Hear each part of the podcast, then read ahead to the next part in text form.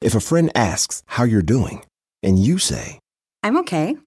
when the truth is, I don't want my problems to burden anyone. or you say, Hang it in there. because, If I ask for help, they'll just think I'm weak.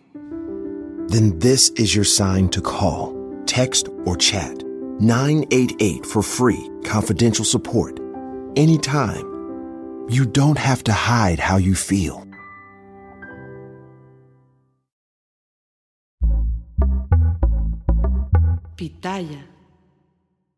Hola, ¿qué tal? ¿Cómo les va? Bienvenidos sean todas y todos ustedes esta noche a este canal de YouTube que se llama El Philip y también a nuestro podcast que lleva el mismo nombre, El Philip, y nos pueden escuchar y nos pueden ver o las dos cosas, lo que ustedes decidan. Recuerden que también tenemos un canal de cocina que se llama Con Sabor a México. Ah, cuántas recetas navideñas hemos presentado. Y también tenemos nuestro canal del alarido. Seguimos teniendo contenido en todos nuestros canales, lo cual les agradecemos muchísimo, muchísimo que nos hagan el favor de vernos y de escucharnos siempre que así lo quieran. Oigan, pues eh, la historia que les voy a presentar hoy es una historia.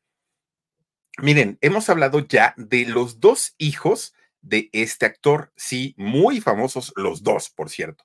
Pero bueno, hay más, más, más, más hijos y más familia. Pero hemos hablado de dos de los hijos de eh, este actorazo de la época de oro del cine mexicano. Fíjense cómo son las cosas que en ocasiones eh, se, puede tener todo para poder triunfar, ¿no? A lo mejor gente guapa, gente talentosa, gente que, que tiene incluso los contactos para poder hacer un trabajo muy bueno y sin embargo, por alguna razón, no se les dan.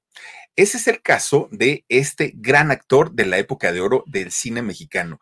Fíjense ustedes que mucho tuvo que ver la mala relación con sus propios cuñados no lo querían, no lo soportaban. ¿Y todo por qué? Porque decían que era bien payaso, grosero, creído, prepotente. Bueno, no lo bajaban de una cantidad de cosas que para qué se las platico. Miren, si yo les digo el nombre de Alejandro Chianguerotti Arbelia, ustedes dirán, Philip, pero ya hablaste de él, de Alejandro Changuerotti. No, hablamos del nieto, pero resulta que hoy vamos a hablar de este gran actor de la época de oro del cine mexicano. Y fíjense que exactamente, Dani, este villanazo, villanazo, que aparentemente tenía un carácter muy fuerte, aparentemente era muy antipático. De hecho, esta, esta forma de ser, tanto física como en su trato, lo llegó a tener el odio del público, porque el público decían, ay, no, este señor tan feo, ¿no? Tan feo de modos, ¿cómo se le ocurre maltratar a nuestro Pedrito, Fer a nuestro Pedrito Infante? Decían.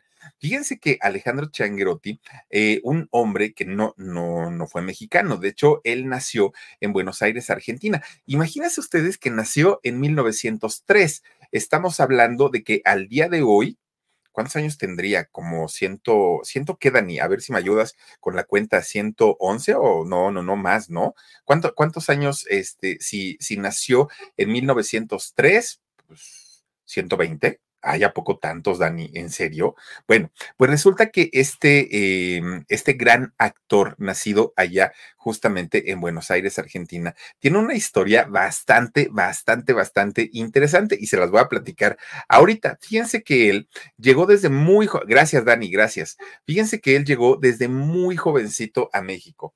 Si estamos hablando de un hombre que por lo menos tiene de edad 120 años, Claro que recabar datos, información, saber qué hizo en su juventud, saber de sus familiares, saber de sus padres, es un poco complicado. ¿Por qué? Porque muchos de estos archivos de estas personas que nacieron entre 1900 y 1920 pues fueron extraviados en México durante la Revolución Mexicana. Entonces es muy complicado llegar a saber exactamente cuáles fueron las raíces y los orígenes de todas estas personas. Sin embargo, lo que sí sabemos es que fíjense que él, eh, Alejandro Changuerotti, llegó muy jovencito a nuestro país y prácticamente al llegar a México comenzó a dedicarse a ser actor. Eso sí lo sabemos, ¿no?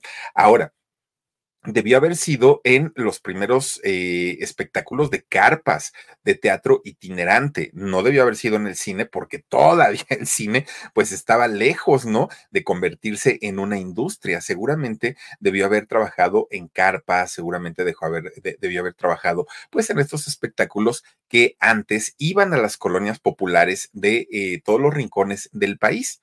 Estas compañías que generalmente hacían unas giras largas, largas, largas, por diferentes países. Giras, eh, perdón, compañías teatrales de México que iban a España, iban a toda Latinoamérica y por eso muchos, muchos de los actores que sus padres eh, son mexicanos y que trabajaban en carpas, muchos de ellos no nacieron en México, muchos de ellos nacieron en Colombia, en Perú, en El Salvador, en muchos países. ¿Por qué? Porque justamente estas personas se eh, dedicaban a viajar y les agarraban el viaje, el embarazo y el parto. En el caso de, Alejandro, fíjense que cuando él comienza a trabajar aquí en México, pues le, le toca, sí, trabajar en las carpas, pero además le toca trabajar cuando la industria del cine en México iba naciendo, cuando la industria estaba prácticamente en pañales. Ese es el cine que le tocó hacer en un principio a Alejandro Changuerotti, siendo muy, muy, muy jovencito. De hecho, fíjense que el, de, los registros que se tienen es que de sus primeras películas o su primer película la hizo en el año 1926. Es decir, que él tendría 23 años, ¿no? De acuerdo a la, a la edad que marca la fecha de su nacimiento y trabajó en una película mexicoamericana que se llamó El corazón de la gloria. En esta película trabajó al lado de Manuel Calvo y Eduardo Burgoa. Bueno, eh, hay aquí alguna, alguna diferencia o algunas imprecisiones en cuanto a la edad. Y justamente por eso les digo, porque mientras algunas personas dicen tenía 14, otros dicen no es cierto, ya tenía 18, otros tenía 20, otros tenía 23, 26, bueno, ya no se sabe, ¿no? Porque pues en realidad son registros ya muy, muy, muy antiguos. Pero fíjense ustedes a que gracias a que este muchacho era eh, un actor guapo, porque sí lo era, eh, y sobre todo pues en su juventud, siendo muy jovencito, muy, muy, muy jovencito, conoció a una actriz que era todavía más jovencita que él. De hecho, esta actriz tenía apenas eh, dos años, dos años menor, menor que él. Y fíjense que esta mujer era nada más ni nada menos que Mercedes Díaz Pavia. Y ustedes dirán, ay, ¿y quién pasa a ser esa, Philip? Bueno, pues resulta que Mercedes Díaz Pavia era la hermana menor de 10 hijos. 10 hijos de un matrimonio conformado por un hombre de Galicia, España, Domingo Díaz García, y de, de una mujer eh, de, de, Valencia, España, llamada Irene Pavia Soler. Este matrimonio, eh, pues fíjense ustedes que se casan, ¿no? Domingo, eh, Irene se casan y tienen 10 hijos. De estos 10 hijos, la menor fue Mercedes. Bueno, al paso del tiempo, estos 10 hijos se llegaron a convertir en grandes actores de, la época de oro del cine mexicano y adoptan por apellido artístico el apellido de su mamá, no el del papá. Por eso es que a todos ellos se les llegó a conocer como los hermanos Soler. Y aquí hablamos desde Julián, eh, Fernando, Andrés, este Domingo, bueno, todos, todos, todos, todos los hermanos Soler, todos que comenzaron a ser actores primero de teatro en carpas, ¿no? Para posteriormente hacer una carrera tremenda, tremenda en el cine. Bueno, resulta que esta familia, la familia Soler, tenían su propia caravana de teatro, su propia caravana artística. Y fíjense que con esta eh, caravana recorrían diferentes países, pero no solamente eh, recorrían, eh, digamos, países en América Latina, no, de hecho, recorrían países incluso también allá en Europa. Estos hijos, cuando obviamente nacen dentro de esta familia, eran 10 pero fíjense ustedes que dos de ellos eh, fallecieron y fallecieron pues siendo muy, muy pequeños, ¿no? Por lo cual solamente quedaron ocho hijos, cuatro hombres y cuatro mujeres. Entre ellos, ya les decía, Fernando, Andrés, Domingo y Julián. Y por parte de las mujeres estaba Irene, Gloria, Elvira y la más chiquita Mercedes. Fíjense ustedes que de hecho a Mercedes, Mercedes Soler, le toca nacer en Los Ángeles, allá en California. Y ella nace en Los Ángeles porque justamente sus padres estaban haciendo una gira y le toca el alumbramiento eh, y nacer a Mercedes allá en Los Ángeles, California. Pero todos los hijos nacieron dispersos, ¿no? En, en toda, en toda la, la, tierra. Bueno, pues resulta entonces que Mercedes, al ser la hermana pequeña, la hermana consentida, la niña chiquita, pues ya imagínense ustedes, ¿no? Pues era la más protegida, sobre todo por los cuatro varones. Uy, no, que no le tocaran a su hermanita Merceditas, porque Merceditas era la consentida, la número uno, la que, bueno, la tenían a esta niña súper, súper, aparte muy celosos, muy, muy, muy celosos. Pues resulta que estos hermanos, ya siendo los hermanos Soler y teniendo pues una importancia en, en el teatro, pero también en el cine, mi gente, ¿cómo están? Yo soy Nicola Porchela y quiero invitarlos a que escuches mi nuevo podcast Sin Calzones, en el que con mi amigo Agustín Fernández y nuestros increíbles invitados hablamos de la vida, la fiesta y nuestras mejores anécdotas. Y obviamente todos los detalles que no contamos en ningún otro lugar, solo lo van a tener acá en Sin Calzones. Ven a escucharnos como más nos gusta estar sin calzones. Ustedes ya saben que nos gusta andar sin calzones por todos lados y a ustedes les gusta vernos sin calzones. Esto todos los jueves en cualquier plataforma donde escuches podcast y en YouTube. Pues se sentían los muy, muy, porque eran los que marcaban absolutamente el ritmo de la cinematografía en México. De repente, pues su hermana Merceditas, la más chiquita, la más consentida, fíjense que conoce a Alejandro Changuerotti. Y cuando Mercedes conoce a Alejandro, Alejandro no estaba en personaje de villano, Alejandro no era el coyote de, de, este, los tres huastecos, Alejandro era un muchacho común y corriente, que además, tanto Mercedes, que también hizo carrera en el cine, como Alejandro, pues estaban iniciando sus carreras, no es que hayan sido actores ya consolidados. Y resulta que se conocen y Mercedes se queda impresionada para bien de Alejandro, que sí el físico realmente de Alejandro Changuerotti era un físico como de señor prepotente. Pero miren, nunca hay que dejarnos llevar por las apariencias. Pues resulta que Mercedes y Alejandro se hacen novios y deciden casarse en el año de 1937. Bueno, para aquel momento, pues eh, Alejandro pensó que el hecho de ser eh, pariente ahora de los hermanos Soler, que ya, ya, o sea, ya daban muestras de lo que iban a lograr en el cine, pues dijo, seguramente eso me va a ayudar a mí para poder adquirir también prestigio en México, que el mucho le hacía falta. Pero, ¿qué creen? Fíjense ustedes que la cosa no se dio de esa manera. ¿Por qué? Porque de entrada, después de la boda, los cuatro hermanos Soler, los varones, fueron a darle una visita de cortesía a Alejandro. Y esta visita de cortesía, pues fue para decirle amablemente, no era una advertencia como tal, era para decirle pues que, que no se portara mal con Mechita, porque Mechita era su hermanita la más chiquita a la que querían mucho, a la que estimaban muchísimo y pues que no les gustaría a ellos pues ejercer otro tipo de, pues, pues de, de, reacción si se enteraban que algo le ocurría a Mechita. Yo creo que esas reacciones son muy normales en los hombres con las hermanas, creo yo, pero acá eran cuatro y el pobre pues estaba solito, imagínense nada más eh, Alejandro. Bueno, pues fíjense que con todo y todo, Alejandro aguantó y aguantó y dijo, ah, no, no se preocupen, yo la voy a tratar bien. Él no se achicó, pero la realidad es que él se dio cuenta que a sus cuñados no, le, no les había caído bien. ¿No? Que, pues veían en, en, Alejandro a una persona bastante, bastante peligrosa para su hermano, para su hermana. Bueno, pues resulta que ya casados, Alejandro y Mercedes, pues siguieron trabajando, ¿eh? siguieron trabajando en, en sus diferentes carpas, en sus proyectos de cine, todo estaba bien, ¿no? Hasta que de repente un día, pues Mercedes queda embarazada Obviamente al estar casada no tenía ningún problema, ni tenía problema por esconder el embarazo, ni mucho menos. Eh, realmente estaba pues muy, muy contenta porque al fin el sueño de convertirse en mamá pues se le estaba dando.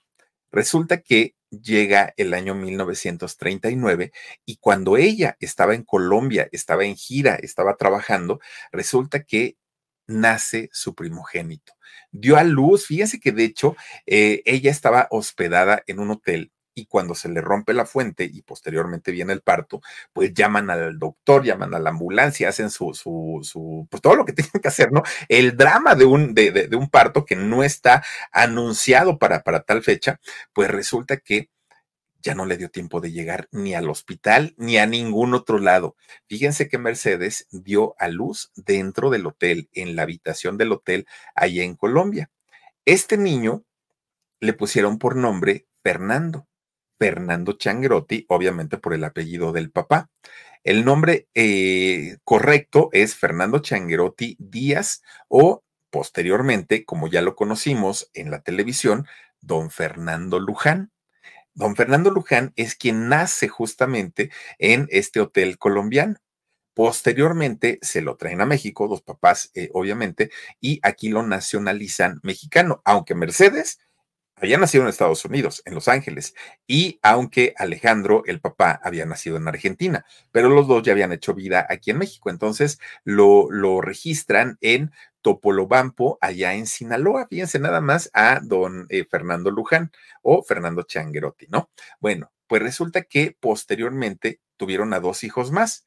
Eh, estos hijos fueron Alejandro Jr. o Alejandro Changuerotti y Mercedes Jr., Fueron lo, los tres hijos de este matrimonio, que pues ya, siendo papás, trataron tanto Mercedes como Alejandro, de darles a sus hijos una vida lo más feliz que, que pudieran. No eran un, un, matrimonio amargado, a pesar de que sí había rencillas entre los cuñados y Alejandro, eso nunca dejó de ser. Pero fíjense ustedes que aunque andaban de un lado a otro, se iban a giras, estaban en teatro, estaban en todos lados, pues siempre, siempre los papás estuvieron a cargo de sus tres hijos. De los tres, la ventaja era que como los tres se, se, dedicaban a la misma profesión, que era la profesión de ser actores, pues obviamente entendían perfectamente los compromisos que había de un lado y que había del otro. Entonces, pues los hijos entendieron muy bien esta situación y fíjense que durante algún tiempo los tres niños tuvieron que tomar clases particulares porque no podían ir a la escuela y no podían ir a la escuela porque obviamente eh, estaban muy metidos los papás en la cuestión de, de, trabajo y entonces tomaban clases particulares con sus profesores. Bueno, pues miren, finalmente, después de un tiempo, la familia decide establecerse en el Distrito Federal y Mercedes abandona su carrera. La mamá dice, ahora sí me voy a dedicar a las labores de, de, ama de casa, ¿no? Que es un trabajo mucho más pesado, ¿no? Lavar, planchar, barrer, tener todo listo para cuando lleguen los hijos de la escuela, el marido del trabajo, bueno, en fin, pobres mujeres, porque de verdad, y a veces ni siquiera somos tan, tan malagradecidos muchas veces que en ocasiones nos sirven un plato de comida caliente, delicioso, empezamos a comer y a devorar y a devorar y a devorar. nos levantamos, ya me voy, ¿eh? y luego nos vemos. Oigan, mínimo un gracias, ¿no? Mínimo, oye mamá, oye esposa, oye hermana, oye quien sea, la mujer que sea qué rico, te esforzaste, te esmeraste, eh, es, esto estuvo delicioso. Bueno, muchas veces ni eso hacemos. Pero fíjense que Mercedes decide pues abandonar finalmente su, su carrera. Bueno, Alejandro, además de ser un buen proveedor que le daba todo a sus hijos, era un buen padre. Sí, tenía su genio, tenía su temperamento, pero ¿quién no lo tiene? Todos tenemos un, mal genio y un mal temperamento. Pero fíjense que, según lo que narraron sus hijos años más tarde, es que Alejandro era un hombre que nunca los maltrató, que siempre estuvo al pendiente de ellos y que nunca les hizo falta absolutamente nada. Entonces, Alejandro, que sabía perfectamente que no tenía una buena relación con sus cuñados, él solito comenzó a buscar oportunidades en el cine él solito, ¿no? No, no, sabía que, si le pedía esa oportunidad a sus cuñados, sus cuñados no iban a, a, responder de la mejor manera. Entonces él dijo, pues yo solito me voy dando mi espacio y me, doy dando, me voy dando mis tiempos. Ya por ahí de mediados de los años 30, casi, casi principio de los años 40, es cuando Alejandro comienza a hacer una, a tener una presencia ya mucho más fuerte en el cine, cuando Alejandro ya comienza a tener una importancia como actor aunque Mi gente, ¿cómo están? Yo soy Nicola Porchela y quiero invitarlos a que escuches mi nuevo podcast Sin Calzones, en el que con mi amigo Agustín Fernández y nuestros increíbles invitados hablamos de la vida, la fiesta y nuestras mejores anécdotas. Y obviamente todos los detalles que no contamos en ningún otro lugar, solo lo van a tener acá en Sin Calzones. Ven a escucharnos como más nos gusta estar sin calzones. Ustedes ya saben que nos gusta andar sin calzones por todos lados y a ustedes les gusta vernos sin calzones. Esto todos los jueves en cualquier plataforma donde escuches podcast y en YouTube. Nunca, hasta ese momento, nunca le dieron un protagónico siempre era como actor de reparto, mientras sus hermanos, sus cuñados, perdón, bueno, eran personas que se iban consolidando ya como protagonistas de películas, ¿no? Entonces para él era muy complicado porque decía, pero es que porque a mí nada más me tienen como, como de relleno.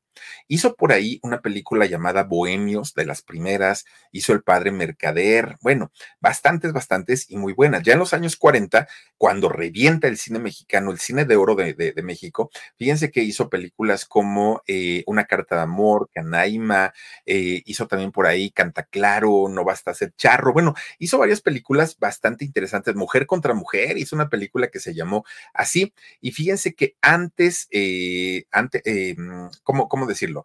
Pues aunque su presencia en el cine era muy importante, pues siempre con esos papeles antagónicos, ¿no? Nunca con, con un protagónico.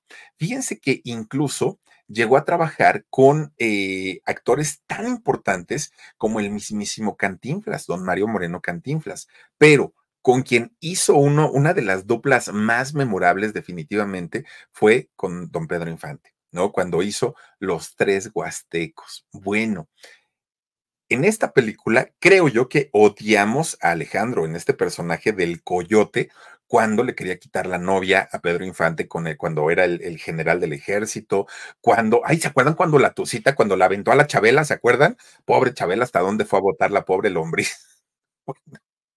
Y después, ¿no se acuerdan cómo estaba chillando porque pues ya la había picado? No me acuerdo cómo se llamaba su tarántula de la tucita. Bueno, una cosa muy, muy, muy buena.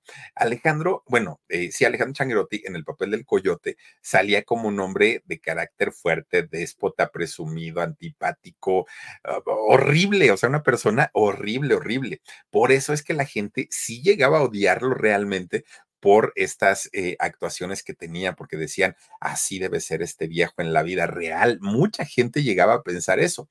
Esto Alejandro no le molestaba, porque él sabía perfectamente que el hecho de que una persona o su mismo público lo, lo tratara de esa manera era como sinónimo de que estaba haciendo bien las cosas, estaba haciendo bien su trabajo y que por eso la gente se creía todo, todo, todo lo que él hacía.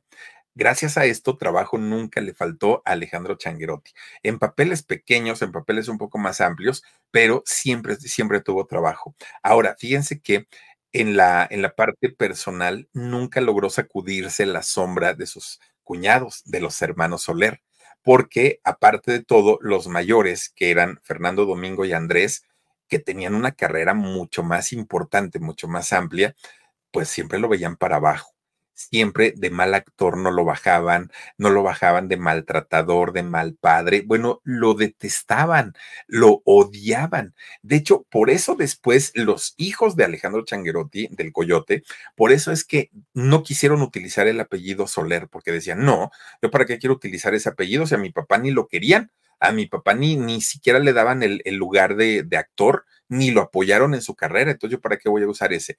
Y el Changuerotti, sus hijos no lo utilizaron porque el mismo Alejandro les decía que era un apellido muy largo y que ese apellido en las marquesinas no cabía y que era mejor que eh, cambiaran el, el apellido. Es por eso que Fernando opta por ponerse el apellido Luján en honor a la Virgen de Luján allá en Argentina. Bueno, pues resulta que fíjense que siempre, siempre los cuñados se lo traían asoleado no lo querían, no, le no les caía bien, era pues un, una piedra en el zapato para ellos. Lo que no, con lo que no contaban es que Alejandro estaba muy enamorado de, de su hermana eh, Mercedes y por ese amor iba a aguantar todo, absolutamente todo, todo, todo.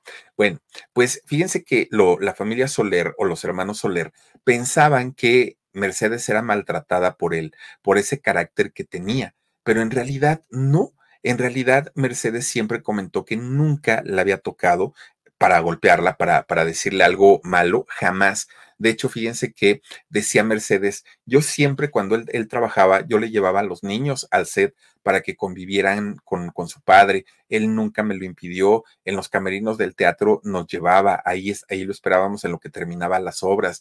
Nunca, nunca eh, se quejaron de que haya sido una mala persona, pero pues obviamente los cuñados, ¿no? De Alejandro no estaban contentos. Ahora, toda esta situación de que eh, Alejandro se la pasaba en los sets, en los foros, en los teatros, obviamente hicieron que los hijos pues comenzaran también a interesarse por este ambiente, ¿no? Porque además Alejandro pues sí tenía una gran eh, capacidad y calidad actoral. Y miren, siempre, siempre, siempre, en todos lados, Alejandro Changuerotti se distinguió por vestir muy bien, siempre con su trajecito, siempre con su corbatita. Alejandro siempre parecía muñequito de, fiesta, siempre, siempre, siempre. Pero fíjense que eh, algo que pues yo creo que le debió haber dolido siempre y toda la vida es que nunca lo tomaron en cuenta realmente como en papeles importantes, no solo de protagónico, sino además como galán nunca le dieron eh, ese personaje. Siempre era el hombre odioso y el hombre antipático, pero como galán, no. Y eso, pues obviamente a la larga, pues claro que le fue trayendo muchos problemas, porque además de todo, decía, ¿cómo es posible que a mis cuñados, pues sí les den esos papeles? ¿No? Recordemos esta película todavía de No desearás la mujer de tu hijo, que eh, a don Fernando, eh, don Fernando este, Soler, a este gran actor, ya siendo un hombre de edad, ya siendo un hombre pues de, de, de, edad avanzada, todavía lo sacaban de galán. Ah, ¿Se acuerdan cuando salía con la esta? Ay, ¿cómo se llamaba tú? ¿Cómo se llamaba Daniela que le echaban el caballo? A la esta, este, ay Dios mío, ¿cómo se llamaba? La, la Camcia era, el Camcia era el caballo, pero a la muchacha, ¿no te acuerdas, Dani? A la que se peleaban por el, por, por, por el hijo, no me acuerdo, a la, Ay, no me acuerdo cómo se llamaba este personaje. Pero bueno, pues todavía lo sacaban de galán y ya estaba adulto, ya era un señor grande. Y entonces decía Alejandro el cuñado, ¿por qué a ellos sí y por qué a mí no? O sea, ¿por, qué a ellos sí les dan papeles tan importantes y a mí no? En calidad actoral, pues realmente no estamos tan, tan, tan mal. Era la, no, no era la Justina, era la abuelita. ¿Quién era esa, esa, mujer? No me puedo acordar. Bueno, pues resulta que, fíjense que a pesar de que los hermanos Soler no lo toleraban y no lo soportaban, cada domingo, no, no, no, no, Maribela, Mar, Marvela, era Mariela, no, Mariela era la novia, la otra hijo, la otra la que le decía Camcia y el, la, el iba y, y la, la, trompeaba, pero no me acuerdo, que era la mujer de la vida galante, ¿cómo se llamaba esta mujer? No me acuerdo. Bueno, pues resulta, fíjense ustedes que a pesar de que no lo querían, los hermanos Soler cada domingo, cada domingo iban y visitaban a la familia, visitaban a Mercedes y visitaban a los sobrinos y todo para supervisar que no hubiera problemas, que estuvieran bien tratados, que vivieran bien. Al cuñado no le hablaban, pero pues a la, a la, hermana y a los sobrinos sí.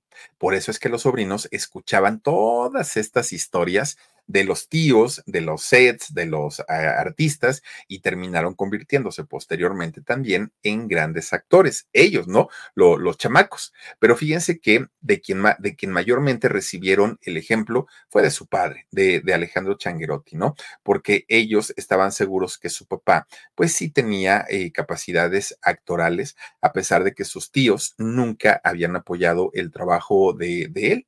Ahora, fíjense ustedes que en el caso de, de, los hijos, pues desde muy jovencitos, desde muy chiquitos comenzaron a trabajar y obviamente con el permiso del papá, porque el papá sabía perfectamente que eh, los hijos mi gente, ¿cómo están? Yo soy Nicola Porchela y quiero invitarlos a que escuches mi nuevo podcast Sin Calzones, en el que con mi amigo Agustín Fernández y nuestros increíbles invitados hablamos de la vida, la fiesta y nuestras mejores anécdotas. Y obviamente todos los detalles que no contamos en ningún otro lugar, solo lo van a tener acá en Sin Calzones. Ven a escucharnos como más nos gusta estar sin calzones. Ustedes ya saben que nos gusta andar sin calzones por todos lados y a ustedes les gusta vernos sin calzones todos los jueves en cualquier plataforma donde escuches podcast y en YouTube. Pues si ellos no querían, no iban a estudiar y que si querían convertirse en grandes actores, tenían ahora sí que la puerta abierta, no solo por sus tíos, sino además también por él mismo, y no los presionó. De hecho, don Fernando Luján solo estudió la secundaria. Y eso porque le dijo, ya, papá, pues ¿para qué me sigues pagando la escuela si soy bien burro? Mejor déjame actuar. Y San se acabó. Y ya ven en lo que se convirtió don Fernando Luján. Gran actor, gran, gran, gran actor. Pero bueno, oigan, pues resulta que ya llegada la década de los 50 es cuando hizo justamente Alejandro Changuerotti esta película de los tres huastecos con Pedro Infante, Blanca Estela Pavón, bueno, La Tucita, qué película, no, no, no, no, no, no, y con este personaje que lo inmortalizó, el coyote, fíjense nada más, que además de todo, fíjense que ahí en esa, en esa película, pues actúa con eh, sus cuñados, ¿no? Y después volvió a actuar en esa película con, con Pedro Infante, en la de No no desearás la mujer de tu hijo. Bueno, pero resulta, fíjense que dicen, dicen que los hermanos Soler, aunque frente a frente no soportaban a don Alejandro Changuerotti, así como que detrás de, sí lo llegaron a recomendar, sí llegaban a hablar muy bien de él y de su trabajo,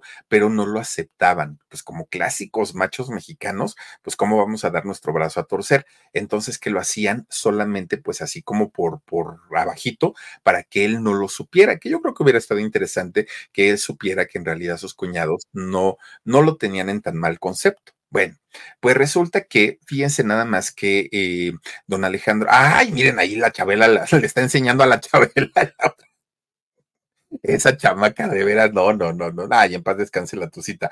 Oigan, Fíjense que no fueron las únicas películas en las que actuó con eh, Pedro Infante. De hecho, hizo una película a color ya con Pedro Infante, que fue la de Pablo y Carolina. Posteriormente ya deja de actuar con Pedro Infante, pero trabajó también con Manolini Shelinsky, eh, hizo también, ya les digo, con Mario Moreno Cantinflas, ¿Cuál, fue la que hizo con Cantinflas? La de Si yo fuera diputado.